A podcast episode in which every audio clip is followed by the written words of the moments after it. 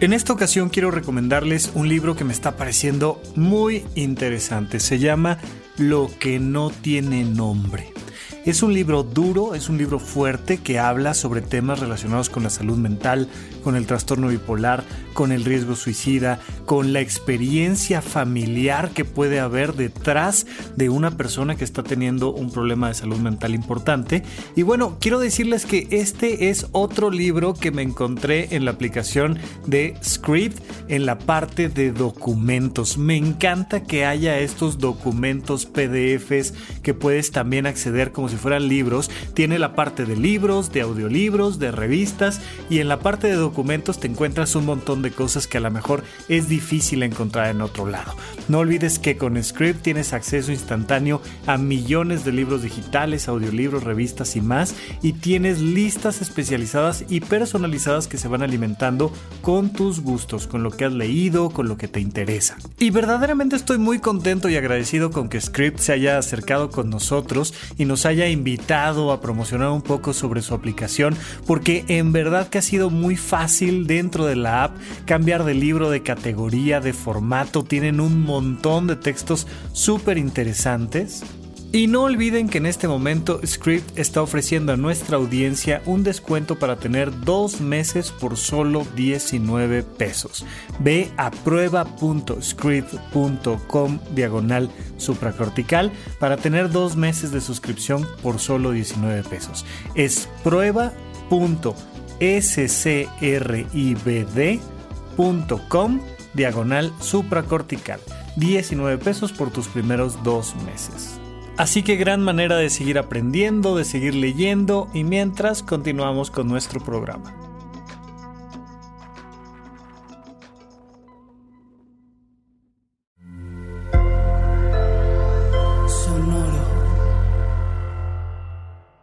Hoy vamos a platicar de nuestro proyecto de vida un modelo que nos permite evaluar qué tan bien, qué tan mal estoy y por dónde empezar a resolver nuestra vida. Y es muy importante que entendamos cómo esto es parte de nosotros todo el tiempo. Muchas personas creen que un proyecto de vida es como una meta que tienes allá, a futuro, a ver cuándo la logras completar y este, bueno, pues ese es mi proyecto de vida. O, algún tipo de, de, visión donde yo digo, ay, claro, quiero alcanzar profesionalmente esto y entonces voy a seguir esos pasos y ese es mi proyecto de vida. Vamos a entender que no. El proyecto de vida es una visión global de quién soy y cómo puedo mejorar la calidad de mi vida. Supracortical. Supracortical. Supracortical.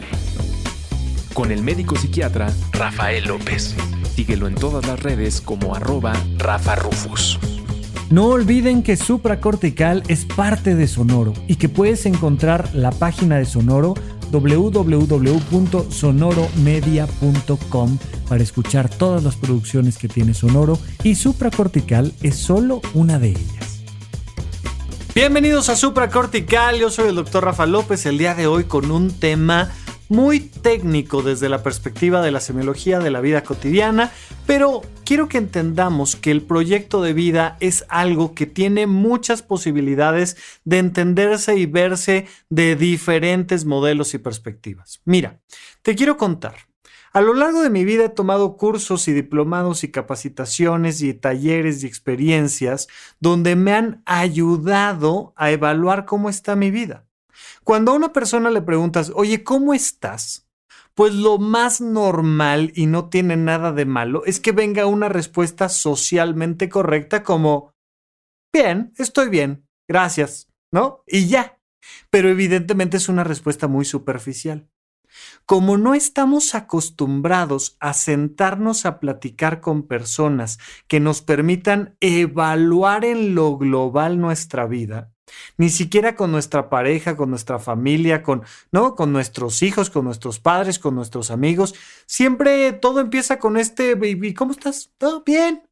Y medianamente ahí me acuerdo que me pasó algo que te quiero platicar y fíjate que al rato digo que, ay, ¿por qué no te he contado tal cosa? Y luego me surge un enojo y me preguntas por qué me enojé y te lo voy diciendo pero es como, como ver la vida a través de una perilla de puerta, ¿no? Imagínate que, que trajeras una perilla de una puerta enorme enfrente de ti y que anduvieras viendo la vida a través de, del agujerito por donde se meten las llaves.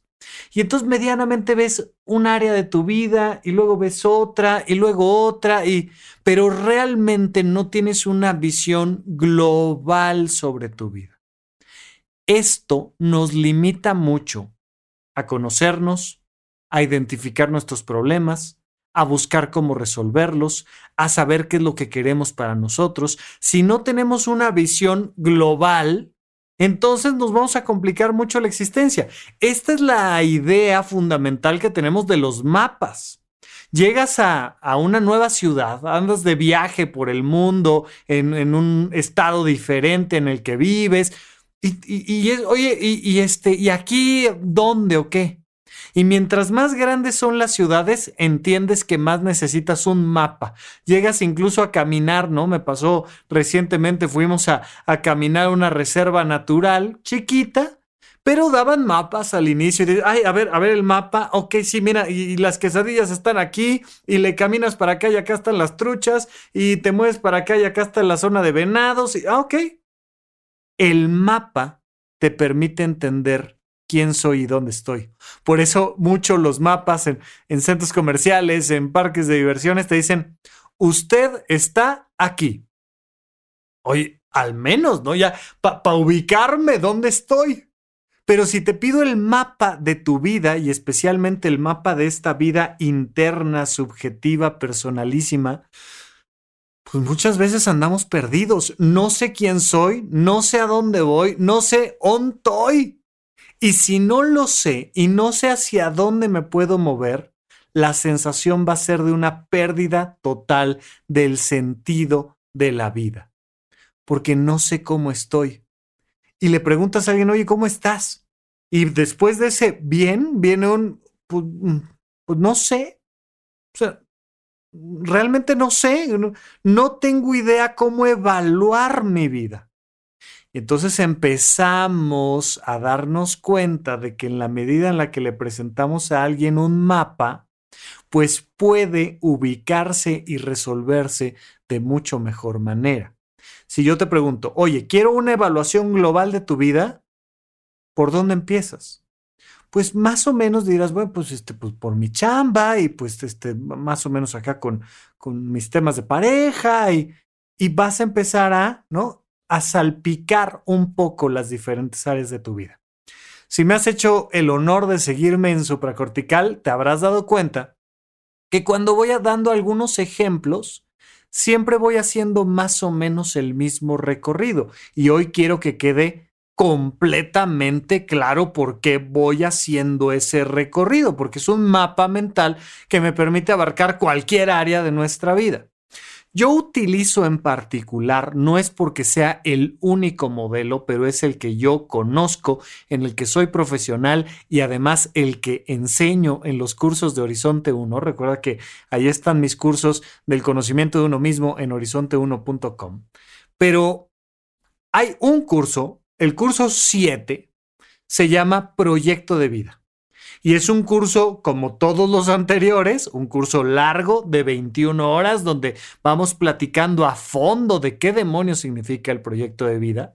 Pero todos estos cursos, los 12 cursos que enseño poco a poco en horizonte1.com, son cursos de semiología de la vida cotidiana y de ese modelo tomo yo un modelo en particular que se llama el proyecto de vida y hoy quiero hacerte un breve resumen de qué significa el proyecto de vida es un mapa de tu vida te puedes encontrar en internet, en otros cursos, con otros podcasts que te muestren otros mapas.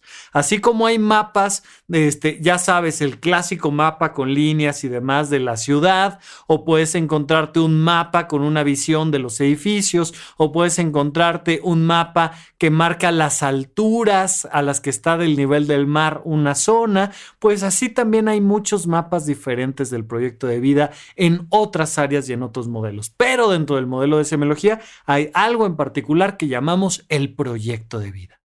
Un mapa que te lo digo ya, tiene cuatro esferas periféricas y una esfera central. La esfera central eres tú. Si le tenemos que poner, oye, yo estoy aquí, lo pondríamos al centro. Ese, ese simbolito de aquí estoy, lo ponemos al centro y yo estoy aquí. ¿Quién soy yo? Te lo he dicho infinidad de veces y seguro te lo sabes de memoria. Soy lo que pienso, lo que siento y lo que hago. Eso soy yo. Pero con esa forma de pensar, con esas cosas que siento, con aquellas decisiones que tomo y llevo acciones en concreto, me relaciono con cuatro esferas periféricas. Abajo, la esfera de mi salud. Arriba, la esfera de mi vocación, de mi trabajo. En muchas ocasiones, la esfera académica, ya lo platicaremos ahorita. De un lado, la esfera familiar y del otro lado, la esfera social. Insisto, esto, entender este mapa a profundidad y poderlo usar a fondo requiere muchas horas de explicación, pero ahorita quiero que desde ya te lleves una imagen clara de tu propia vida. Cualquier cosa que vivas en tu vida cotidiana cae en alguna de estas esferas.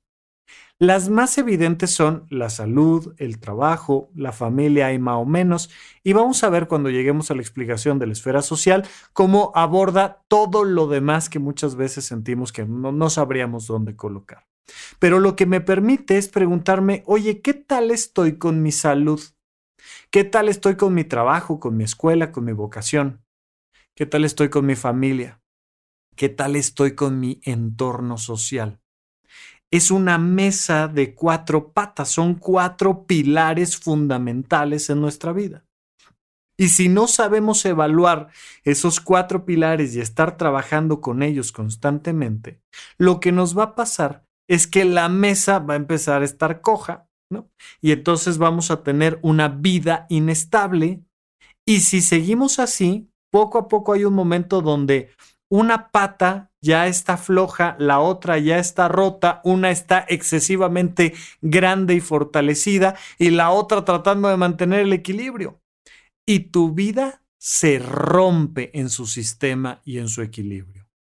Por eso necesito que lo entiendas. A lo largo de los podcasts de, de supracortical, a lo largo de los episodios que hemos tenido, muchas veces te voy diciendo, oye, ¿y cómo andas con, con tu manera de interactuar con tu salud, con tu trabajo, con tu familia, con tu entorno social. Y a veces te lo digo completo, a veces me brinco por ahí alguna esfera, pero te vas a dar cuenta de aquí en adelante que siempre hago esta valoración global de tu vida. Porque quiero que rápidamente, si una de estas cosas no está funcionando bien, brinque y digas, mm, fíjate que con mi salud y con mi trabajo bien, pero, pero en mi familia ahí, ahí traigo problemitas. No, no, con mi familia ando de maravilla, pero donde sí si estoy tirando aceites con el tema de la salud. Oye, más que con el tema de la salud, y empiezas a darte cuenta de que hay cosas rápidas, identificables, donde dices, aquí algo tengo que mejorar. El proyecto de vida entonces es más una evaluación dinámica de cómo está tu vida hoy en día cómo ha sido tu vida a lo largo de tu historia y hacia dónde quieres ir mejorando tu vida, más que meramente un proyecto o una agenda. Hemos platicado muchísimo en el otro podcast, en el podcast de Paguro Ideas, muchísimo de la importancia de saber llevar tu agenda, tu calendario y tu reloj, porque si no los proyectos no se dan.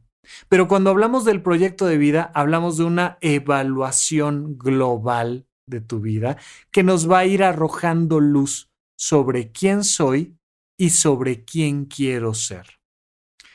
De principio, te diría yo, lo que sí hay que poner en la agenda es algún momento o lugar para que vayas haciendo reflexiones importantes sobre hacia dónde va mi vida, quién soy. ¿No?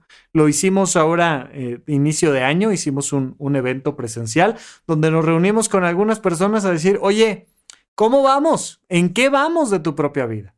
Y entonces nos da una visión que nos desestanca y nos permite el movimiento. Yo hoy te lo pregunto, ¿sabes cómo está tu vida en general? ¿Cuándo fue la última vez que te diste la oportunidad de evaluarte desde una perspectiva global? de, de sacar tus calificaciones y el promedio de tus calificaciones de tu propia vida. Nos vamos conociendo y nos vamos entonces dando la oportunidad de generar una valoración y un diagnóstico. La valoración es voy a analizar todo en mi vida, todo, todo, todo, todo. Y el diagnóstico es cuando dices aquí, esto está sonando raro, esto no está funcionando bien, esto duele. Acuérdate que al final de cuentas nuestras emociones nos sirven para eso, para conocernos. Y entonces así como, ay, cuando de repente sientes un retortijón en el estómago, dices, ando enfermo y no necesitas este, graduarte de la escuela de medicina para darte cuenta de que algo no está funcionando bien. Gracias a que, hay un dolor físico que dices, mm, traigo náuseas, me está doliendo el estómago, ay, no, no, no, no, no, algo está pasando y eso te permite moverte hacia resolver un problema. La gente sabe tan poco de su vida que no se ha enterado que el sufrimiento es como ese dolor de estómago. Es esta cosa emocional donde no estoy a gusto, donde no me la estoy pasando bien. Pero ni siquiera me sé las partes de mi cuerpo. Por eso a los niños les enseñamos la cabeza y los brazos y las piernas, para que al menos digan, ay, me pegué en la rodilla. Pues, un mínimo de anatomía para saber que, que me pegué en la rodilla. El saber un poquito las partes principales de tu vida pueden hacer absolutamente toda la diferencia en la valoración y el diagnóstico. Entonces, comenzamos directamente con la primera esfera. La primera gran área de tu vida, uno de los cuatro parques de diversiones en este gran parque cuando te estás asomando a saber dónde estás, quién eres, a dónde vas. Hay una, hay una zona en el parque de diversiones de tu propia vida que se llama la esfera de la salud. La esfera de la salud contiene tres de los pilares fundamentales que te he dicho de la salud mental, de tu propia vida, de tu bienestar. Siempre te he dicho, los cuatro grandes pilares de la salud los cuatro grandes pilares de la salud mental son duerme bien, come bien, haz ejercicio y ten actividades recreativas. Vamos a quitar ahorita de momento las actividades recreativas y vamos a quedarnos con los primeros tres. Cuando tú evalúas tu salud, lo primero que te voy a preguntar es, oye, ¿qué tal estás durmiendo? Si vienes a una consulta conmigo, ¿no? Vamos a empezar a platicar y una de las cosas que probablemente te pregunte es, ¿Qué tal estás durmiendo? ¿Bien? ¿Mal? ¿Regular? ¿Cómo evalúas tu sueño? Mira, por supuesto, lo primero para poder evaluar mi sueño es saber si descanso o no descanso. En general, me da igual si duermes seis horas o siete horas o diez horas, me, me da igual. Oye, ¿te sientes bien? ¿Te sientes con energía? ¿Te sientes descansada? ¿Te sientes... Sí?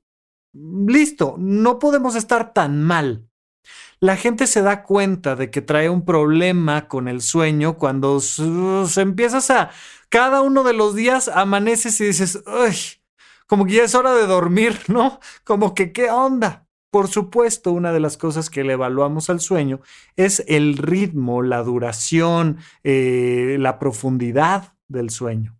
Oye, ¿te duermes y de ahí te sigues hasta que despiertas? ¿O te estás despertando entre las noches?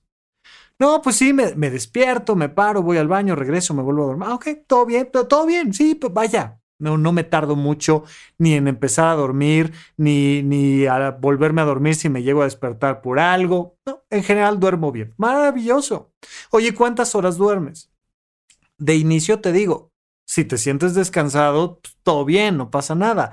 Pero siempre recuerda, por debajo de cinco horas de sueño, cinco horas efectivas de sueño, que, que, en la noche me digas, oye, pues dormí cinco horas, me dormí a las doce, me desperté a las cinco y me desperté una vez a hacer pipí y tal, pero regresé y me dormí pronto. Perfecto, cinco horas al menos, sí.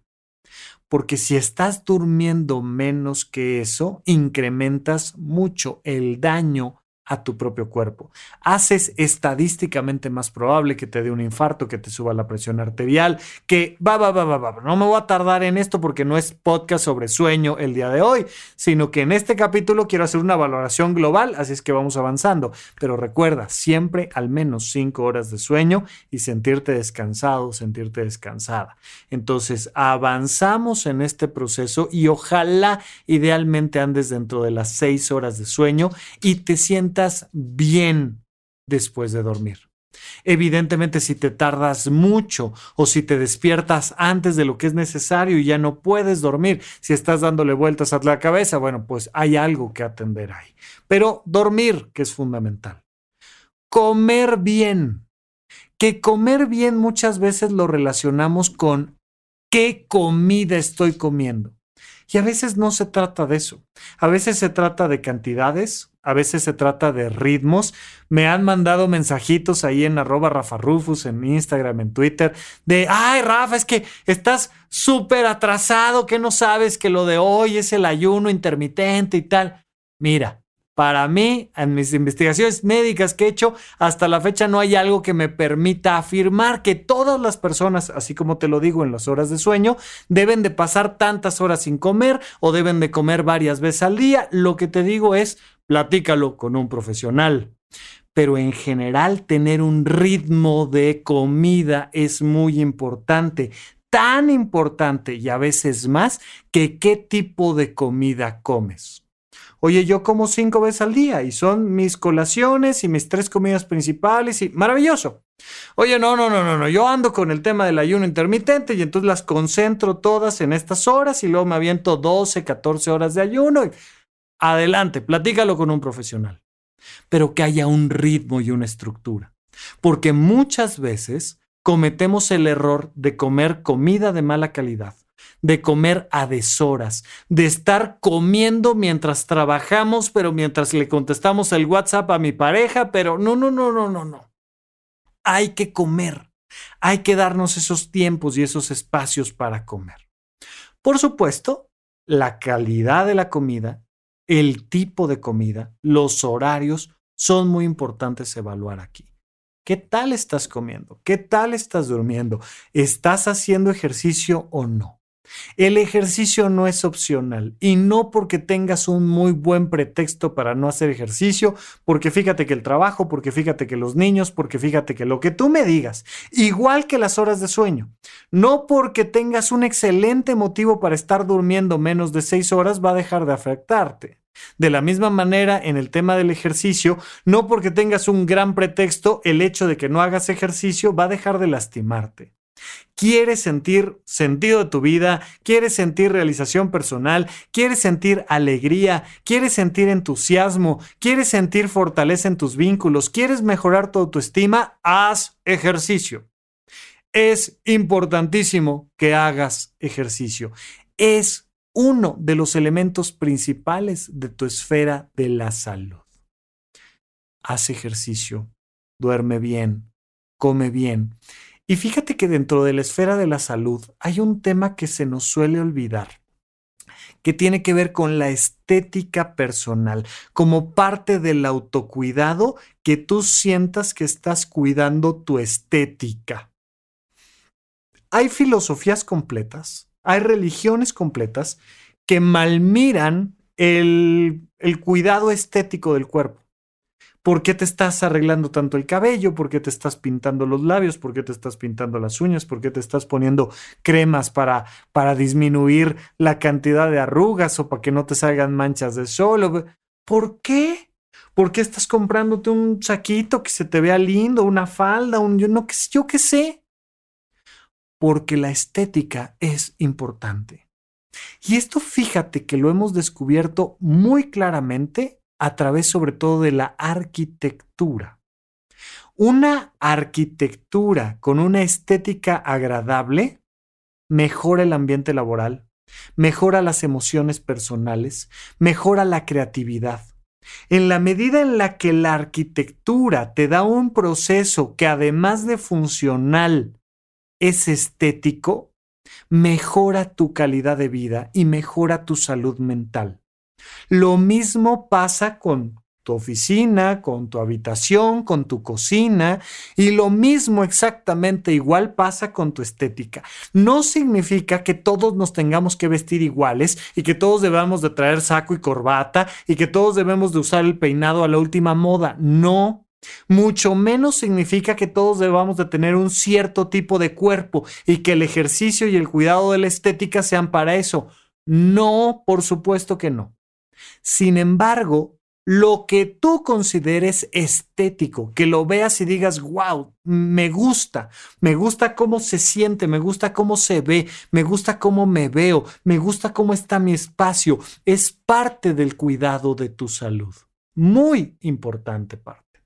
Entonces, hay otras cosas que podemos ir platicando, pero que de momento solo quiero que vayas haciendo esta evaluación general de tu salud. Ahora, dentro de la esfera de la vocación, abajo está la esfera de la salud, arriba está la esfera de la vocación, está la parte académica y la parte laboral. Aquí hay mucho que platicar. Y de hecho he ya grabado varios episodios dedicados al tema de la vocación y de identificar cómo mis hobbies, mis actividades recreativas se van convirtiendo en áreas donde puedo ayudar a los demás y donde puedo monetizar mis habilidades y donde cada vez me dan más ganas de aprender más sobre un tema y por supuesto que aquí no tengo otra cosa más que decirte, dale toda tu atención al desarrollo de tu vocación. Es tan importante como comer, como dormir y como hacer ejercicio.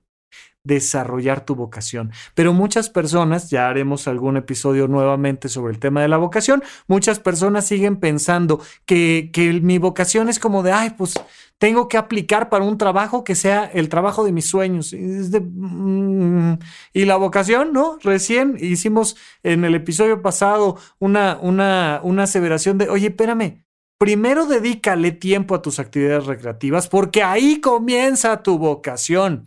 Tu vocación no comienza firmando un contrato o teniendo un papel que te avala como licenciado en algo.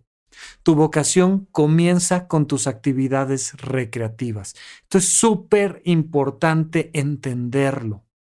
Claro, en general te quiero preguntar cómo andas con tu ambiente laboral. ¿Te sientes que te están pagando bien por el trabajo que estás haciendo? ¿Te gusta el trabajo? ¿Sientes que eres útil en tu trabajo? Oye, ¿eso que estás estudiando lo disfrutas? ¿Te reta? Claro, hay días que uno no se quiere parar a hacer el examen o la tarea, o, lo entiendo. Pero en general, ¿cómo es tu relación con tus estudios? Hay mucho que platicar de la vocación, pero la vocación es un pilar fundamental para sentir que nuestra vida tiene un sentido. La vocación nos permite encontrar el, claro, yo estoy vivo para esto. Esta frase te la he dicho infinidad de veces. Yo pinto como un pájaro canta. ¿no? Y entonces Picasso, hablando así de su vocación, decir, es que me es natural, o sea, es que es parte de mí, es, es, es, es propiamente el desarrollo del placer de mi vida. Mi vida se desarrolla a través del placer de las acciones, de las emociones y de los pensamientos. Y cuando estoy haciendo algo, entonces siento este placer. El placer no es en abstracto, es el placer de cocinar y el placer de enseñar y el placer de viajar y el placer de construir y el placer de leer y el placer de un montón de cosas. Ahí están todas las artes, todos los deportes, todas las ciencias para que encuentres el placer de vivir primero empieza con actividades recreativas y luego hazlas a través de un compromiso más profesional hasta que encuentres un proceso de monetización de tus placeres. No significa que todos tus hobbies deben de representar una fuente de ingresos, no. Pero si tienes dos o tres, bueno, pues es una maravilla. Si tienes cuatro o cinco, qué bueno. Pero sí es muy importante que entendamos cómo nuestra vocación nos sustenta, nos alimenta, nos, nos ayuda a tener la vida que realmente queremos tener. Nos faltan un par de esferas más, pero lo vamos a platicar cuando regresemos de un corte aquí a supracortical. Antes de continuar, quiero recordarte que Supracortical está teniendo algunos cambios pensando en acercarnos más a ti y ayudarte aún más a que eleves tu calidad de vida y mejores tu salud mental. Lo primero es que el episodio clásico de Supracortical, que normalmente publicábamos los viernes, va a seguir existiendo, pero ahora los miércoles. Los días lunes vamos a comenzar con las cápsulas mentales. Pequeños highlights, pequeños resúmenes que nos van a recordar los elementos más importantes para mantener nuestra calidad de vida. Los viernes tenemos las nuevas cápsulas de SOS, donde yo te voy a contestar directamente tus mensajes de voz. Mándanos un mensaje de voz vía WhatsApp al 5565 40 5599. Platícame un poquito sobre ti, cuál es el contexto y la pregunta que tienes para mí y me dará mucho gusto además de mandarte un saludo al aire, además poder platicar exactamente de esa situación que te está preocupando. Seguramente platicar sobre esto que te está pasando a ti le puede ayudar a muchas personas a resolver sus propios problemas. Muchas gracias por escucharme, por compartir estos episodios y porque entre todos estamos haciendo que este mundo sea un lugar un poquito mejor de como lo encontramos. Estamos de regreso con ustedes en Supracortical. Por favor, no olviden que estamos haciendo unos ajustes importantes a el podcast de supracortical. Estamos tratando de ofrecerles más y mejor contenido constantemente. Estamos ofreciéndoles que nos manden por ahí un mensajito de voz a través de un WhatsApp para poder poner el mensaje y contestarles directamente sobre el mensaje. Además de que me dará mucho gusto por fin poder cerrar esa pinza de comunicación entre ustedes que están allá escuchándome y yo que estoy por acá platicando. La comunicación de ida y vuelta se vuelve muy, muy, muy, muy importante. Ya les estaremos dando más información al respecto, pero van a estar escuchando cambios en el podcast. Vamos a tratar de publicar en tres ocasiones durante la semana. Vamos a seguir teniendo este formato clásico, ¿no? El, el supracortical clásico que hemos tenido constantemente, lo vamos a seguir teniendo, pero queremos ofrecerles un poquito más a lo largo de la semana. Y además en mis redes sociales vamos a estar publicando muchas más cosas en arroba en todos lados. YouTube, Instagram, Facebook, TikTok, lo que me digas, Twitter, por supuesto que ahí siempre hemos platicado muy a gusto desde el inicio de este proyecto y te agradezco mucho que me acompañes en toda esta travesía. Bien, estamos platicando del proyecto de vida. Cuando queremos evaluar nuestra vida, hay que evaluar nuestra salud. ¿Cómo estamos en temas de nuestra salud? Hay que evaluar nuestro trabajo, nuestra vocación, nuestra parte académica, por supuesto. Y sin duda alguna, una de las grandes esferas, de las grandes áreas del parque de diversiones es la esfera de la familia. Por supuesto que hay un montón de temas dentro de la familia. Tenemos la familia nuclear, tenemos la familia extendida, tenemos las relaciones intrafamiliares, interfamiliares y en todas siempre hay broncas. o sea, si hay broncas en alguna esfera, siempre va a ser en la de la familia, porque es un área donde, a diferencia de en el trabajo, se agrega la chispa y la pimienta particular de las emociones. Los vínculos son mucho más emocionales. Entonces, normalmente hay broncas en el trabajo. Por lo regular hay broncas en el trabajo. Pero además, suele haber problemas en la esfera familiar. En la esfera familiar vamos de dentro hacia afuera. Y uno de los elementos que tenemos que buscar siempre es cómo están mis vínculos más cercanos. ¿Quiénes son las personas familiarmente más cercanas a mí? Ojo, no son las consanguíneas o no consanguíneas, no son los vínculos hacia arriba o hacia abajo, no es el título que conlleva ese vínculo el que determina la importancia, porque mucha gente dice, pues mi mamá, mi papá, pues porque es mi mamá, porque es mi papá. No la cercanía emocional, y lo hemos platicado en otros episodios, está marcada por la intimidad compartida. ¿Qué tanto me conoces? ¿Qué tanto te conozco? Mientras más me conoces y mientras más te conozco, más cercanos somos. Por supuesto que ese conocerte y conocerme, pues volvemos a la esfera del yo, es ¿Qué tanto conozco lo que piensas? ¿Qué tanto conoces lo que pienso? ¿Qué tanto conoces lo que siento y qué tanto conozco lo que sientes? ¿Qué tanto conoces lo que hago y qué tanto conozco lo que haces? Son tres maneras sencillísimas de evaluar la intimidad compartida con todos los vínculos que tenemos. ¿Cuántas veces no hemos visto en N cantidad de telenovelas, novelas escritas, obras de teatro, películas, que toda la historia surge a través de un secreto familiar? Ojo, el factor del secreto familiar en, algún, en, algún curso de cine que tomé con Eric Estrada de Cine Garage, a quien le mando un gran abrazo, estábamos evaluando cómo la enorme mayoría de las historias del cine de oro nacional, de, de, este cine blanco y negro de Jorge Negrete y Pedro Infante, se sustentaban las historias en el secreto familiar.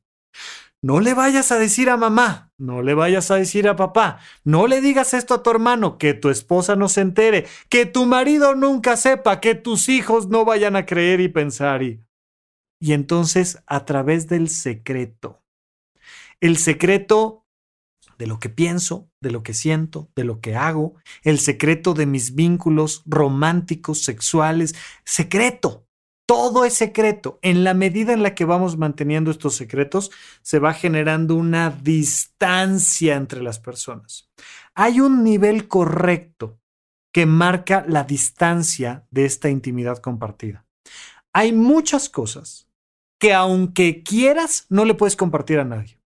Hay muchas cosas que les dices, es que, es que mira, es que escuché este podcast y me, conmovió y, y lo oyen y te dicen, y luego, o sea, ¿de qué me.? No, es que. Y trata uno de explicar y explicar. Y es que vi esta película, y es que viajé a este lugar, y es que. Y, me encontré un cuadro, y. Y por más que tratas de explicarlo, nadie te entiende. Y te queda claro que hay un punto donde eso es solo para ti. Esa información, esa experiencia es solo para ti. Es la más alta intimidad que puedes tener con tu propio ser. Pero hay unas personas tu mejor amigo, ¿no?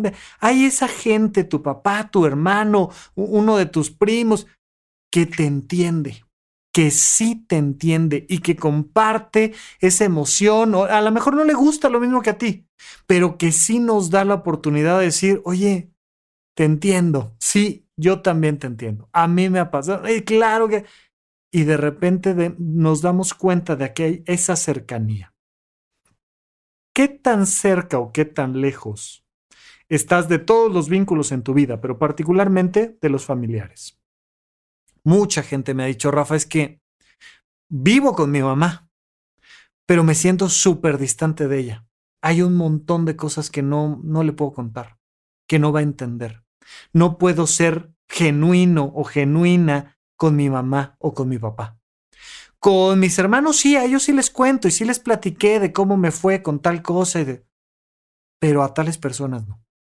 Cuando estamos haciendo esta evaluación de nuestro proyecto de vida en la esfera familiar, la pregunta es, ¿estoy a la distancia correcta en mis vínculos? ¿O hay ciertas personas de las que más bien me debería de alejar un poco? ¿O hay ciertas personas a las que me gustaría acercarme un poco más? Estoy en la distancia correcta, estoy en esta zona que hemos llamado por analogía con los astros, con, con los planetas y las estrellas, esta zona habitable, estoy en la, en la franja correcta. Hay un algo que tendría que resolver con uno de los miembros de mi familia. Hay otra cosa que ya habría que soltar. ¿Qué está pasando con mis vínculos familiares? Sin duda alguna, hay que cuidar nuestra salud. Sin duda alguna hay que realizar nuestra vocación. Pero uno de los elementos muy importantes es analizar cómo están mis vínculos familiares. Estamos haciendo un repaso general de las diferentes áreas en las que consta tu proyecto de vida. Hay una última área que muchas veces se malentiende, es como el patito feo del proyecto de vida que es tu esfera social, tu vida social. pareciera ser que tiene que ver solo con los amigos, que ya solo con los amigos sería un área muy importante de tu vida. Por tu trabajo, por tu familia, por tu salud. Normalmente a quien más energía le vamos a quitar. O sea, si nos está haciendo falta madera, la pata que vamos a cortar para ponerle una calza a otra pata va a ser la de la esfera social. Y mis amigos ahí como que los voy dejando y eh, me voy alejando y, y de repente la gente se siente sola siente que nadie le entiende, que no tiene con quién compartir, que no lo apoyan, que no. Y, y esta queja de muchas personas de, pues es que mis amigos solo me hablan cuando necesitan algo. ¿Y tú cuando les hablas? O sea, ¿y como para qué? Y a veces nos cuesta mucho trabajo pensar en, pues si no es para irme a echar unos drinks y para ponerme hasta atrás, pues como que no tengo amigos. Y si no es para resolverle el problema a alguien que necesita dinero, como que yo no tengo amigos, acuérdate que hay dos grandes maneras de perder a tus amigos.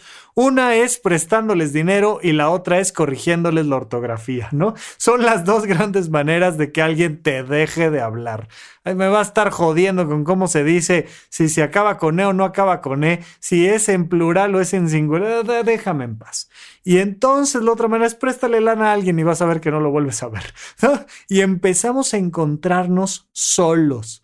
Decían por ahí en, en un podcast español, decían, el gran milagro de Jesucristo fue tener 12 buenos amigos a la edad de 30 años. De, o sea, es que está bien difícil, ¿no? Y de repente a los 33 te quedas sin amigos. Y entonces es un milagro conservar a los amigos, pero es muy importante conservar a los amigos. Sin embargo, la esfera social no tiene solo que ver con los amigos.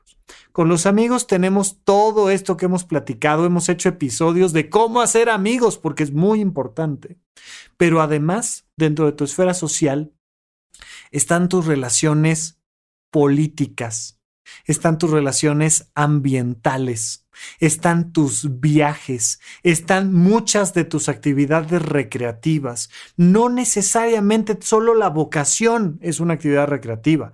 Además hay un montón de cosas que, mira, no es que me vaya yo a dedicar a eso, pero está padre, pero me distrae. El, el hecho de poder ir a hacer estos baños de bosque que te he platicado, simplemente ir a caminar ah, a un lugar boscoso diferente, donde el aire corre distinto, es un pulmón importantísimo de la vida social.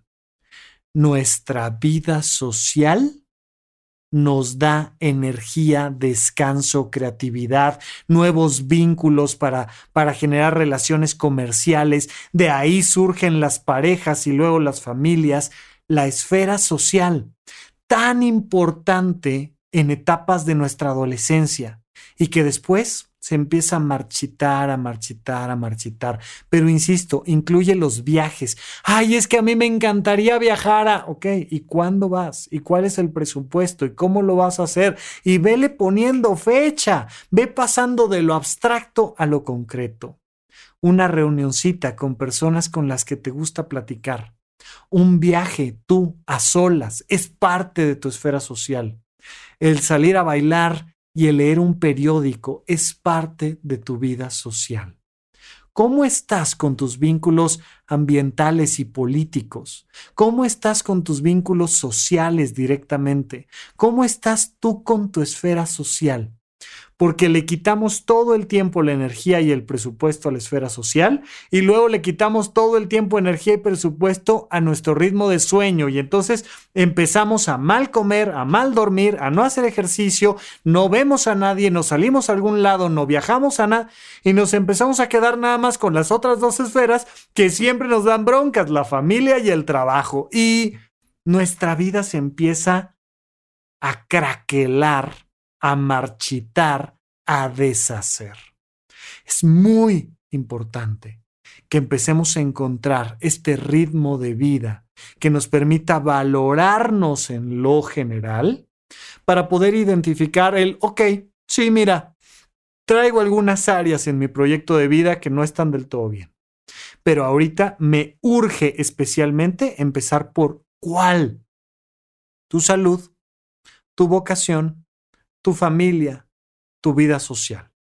Tenemos que analizar en lo global para llegar a un diagnóstico específico y empezar a construir la vida que queremos tener, resolviendo esos problemas puntuales de nuestro proyecto de vida. Muchísimas gracias por acompañarnos. Seguimos platicando en un episodio más aquí en Supracortical. Gracias por escuchar Supracortical. En verdad me interesa muchísimo conocer tu opinión sobre este episodio o cualquier otro que quieras platicarme. Puedes encontrarme como arroba Rafa Rufus en Twitter, en Facebook y en Instagram. Quiero darte las gracias por escuchar Supracortical y sobre todo por suscribirte y seguirme donde sea que estés escuchando este programa y así te puedes enterar todo el tiempo de nuestros próximos estrenos.